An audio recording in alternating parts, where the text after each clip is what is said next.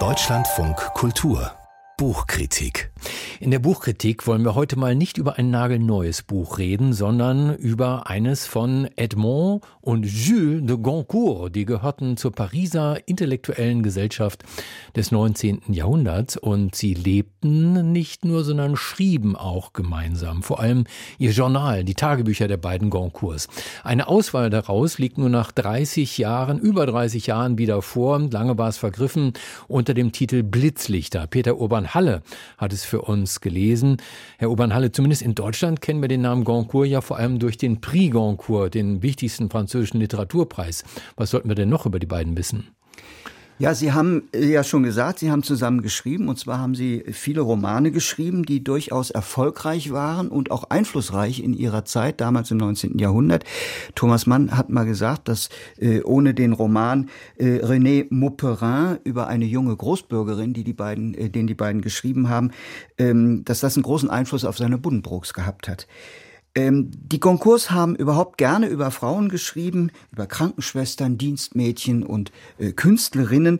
Ähm, heute sind diese Romane nicht mehr sehr äh, erfolgreich. Es gibt da verschiedene Meinungen. Rolf Vollmann, der ja nun alle Romane der Welt gelesen hat, hat sie eigentlich für sehr elegant und klar gehalten, während Anita Albus, die Herausgeberin dieses Auszugs von Tagebüchern, was wir hier vor uns liegen haben, sie eher, also die Romane eher für blass und leblos hält. Dann hoffen wir mal, dass es nicht für die Auszüge aus den Tagebüchern äh, gilt, dass sie nicht ebenfalls blass sind. Was liest man denn da? Was erwartet uns? Ja, da, also die, da gehen sie wirklich voll ins Ganze. Die sind voller Leben, sind auch ergreifend. Vor allem aber sind sie giftig. Die äh, Kollegin Elke Schmitter hat sie mal eine Jauchegrube voller Goldstaub genannt. Aber sie sind nicht nur eine, eine Jauchegrube, sondern auch eine Fundgrube obwohl diese Auswahl von Anita Albus ja wirklich nur fünf Prozent des Ganzen ausmacht. Sind fünf bis sechstausend Seiten dieser Tagebücher. Ähm, Knausgard-Format. Bitte was? Knausgard-Format. Ja, so ungefähr Knausgard-Format, in der Tat. Äh, übrigens ist das auch wirklich mal in Gänze rausgekommen vor zehn Jahren äh, im, im Verlag 2001. 2001 ja, genau. Ja, mhm. Ähm, Anita Albus ordnet die Person, um die es hier geht, nach Alphabet. Das hat mich ein bisschen an Franz Blei erinnert äh, mit seinem Bestiarium der modernen Literatur, der die Autoren in Fabeltiere verwandelt, ironisch, parodistisch, während die Goncourts ja behaupten, wir schreiben die ungeschminkte Wahrheit. Hm, wie sieht die aus, die ungeschminkte Wahrheit? Ja, das wollen wir jetzt wissen. Die ist manchmal so ungeschminkt, dass sie selber schon zur Parodie wird, würde ich fast sagen. Äh, obwohl ein Funken Wahrheit ja nun wirklich in allen steckt. Äh, für Edmond äh, bestand die Gesellschaft damals, ich zitiere, größtenteils aus Zuhältern, schmutzigen Schnüfflern und krankhaften Schweinen. Also sie nehmen wirklich kein Blatt vor den Mund in ihrer Beurteilung. Baudelaire zum Beispiel hat den Kopf eines Verrückten, Rimbaud ein Dämon der Perversität. Verlaine sieht aus wie ein Kalmückenfaun und ihren eigenen Verleger, das fand ich sehr hübsch, äh, kanzeln sie mit dem schönen Wort an, er maßt sich an, uns zu verstehen. Da gilt also wieder die alte Frage, in welchen Kreisen verkehren Sie? ja, äh, und zwar nicht nur in der Haute Volée und äh, intellektuellen Szene, sondern auch in den unteren Schichten, äh, bei Dienstmädchen, Schauspielerinnen, Prostituierten. Die Frauen kommen nicht gut weg bei ihnen, aber das überrascht wenig in dieser Zeit damals.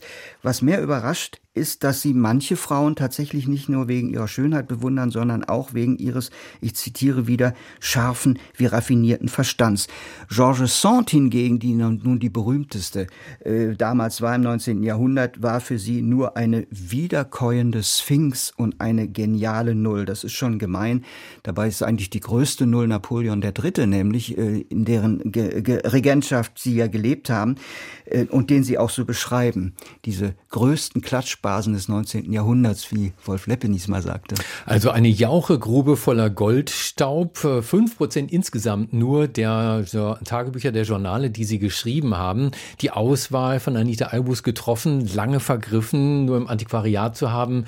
Jetzt gibt's das also wieder. Aber müssen wir das auch lesen? Ja, ich finde ja, ich finde ja das 19. Äh, Jahrhundert sehr aufregend, nicht nur politisch, sondern auch äh, gerade kulturell. Äh, da, das war das Aufkommen des Naturalismus, zu dem die beiden Brüder Goncourt groß viel beigetragen haben. Ihre Romane waren naturalistisch und es wurde eingerahmt von der Romantik und dem Fin de siècle. Und diese ganze Zeit, also nicht die ganze Romantik nicht mehr, aber ab 1851 geht's los und sie haben wirklich die zweite Hälfte des 19. Jahrhunderts in Paris der Hauptstadt des 19. Jahrhunderts, wie Benjamin es ja nannte, äh, beschrieben. Und das ist nicht nur indiskret, sondern auch mit einem Funken Wahrheit und sehr interessant zu lesen. Ist das denn auch ein Stück Literatur? Es klingt alles sehr trivial, auch von den Inhalten, von der äh, Wortauswahl, die die Autoren dort treffen.